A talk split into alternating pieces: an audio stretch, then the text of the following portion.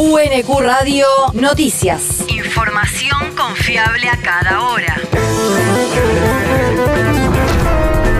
El clima. El Servicio Meteorológico Nacional indica que hoy se espera una máxima de 27 grados con cielo parcialmente nublado. El viento rotará del norte al este conforme avance la jornada. El país.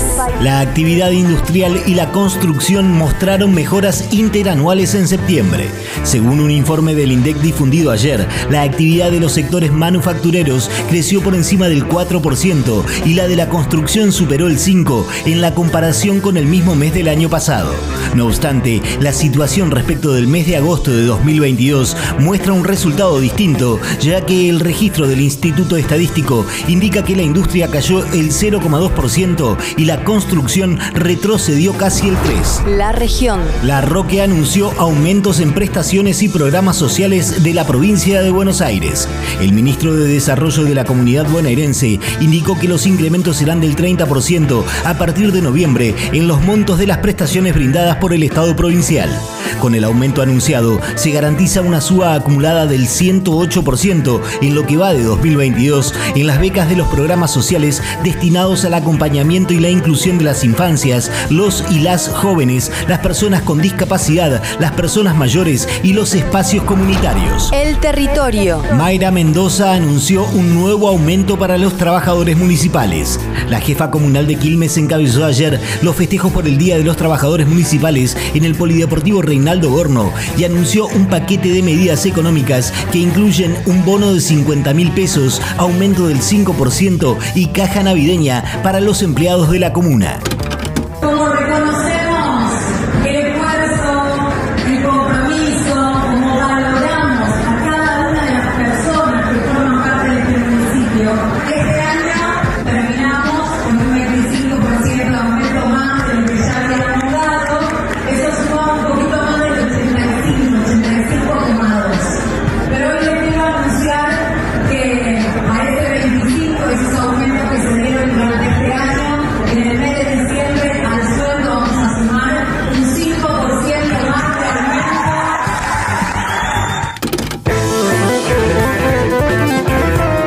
jornada contó con shows musicales y sorteos y se entregaron medallas a los empleados y empleadas que cumplieron 25 y 35 años de trabajo. El mundo. Según UNICEF, casi 28 millones de niños estuvieron en riesgo por inundaciones en 2022.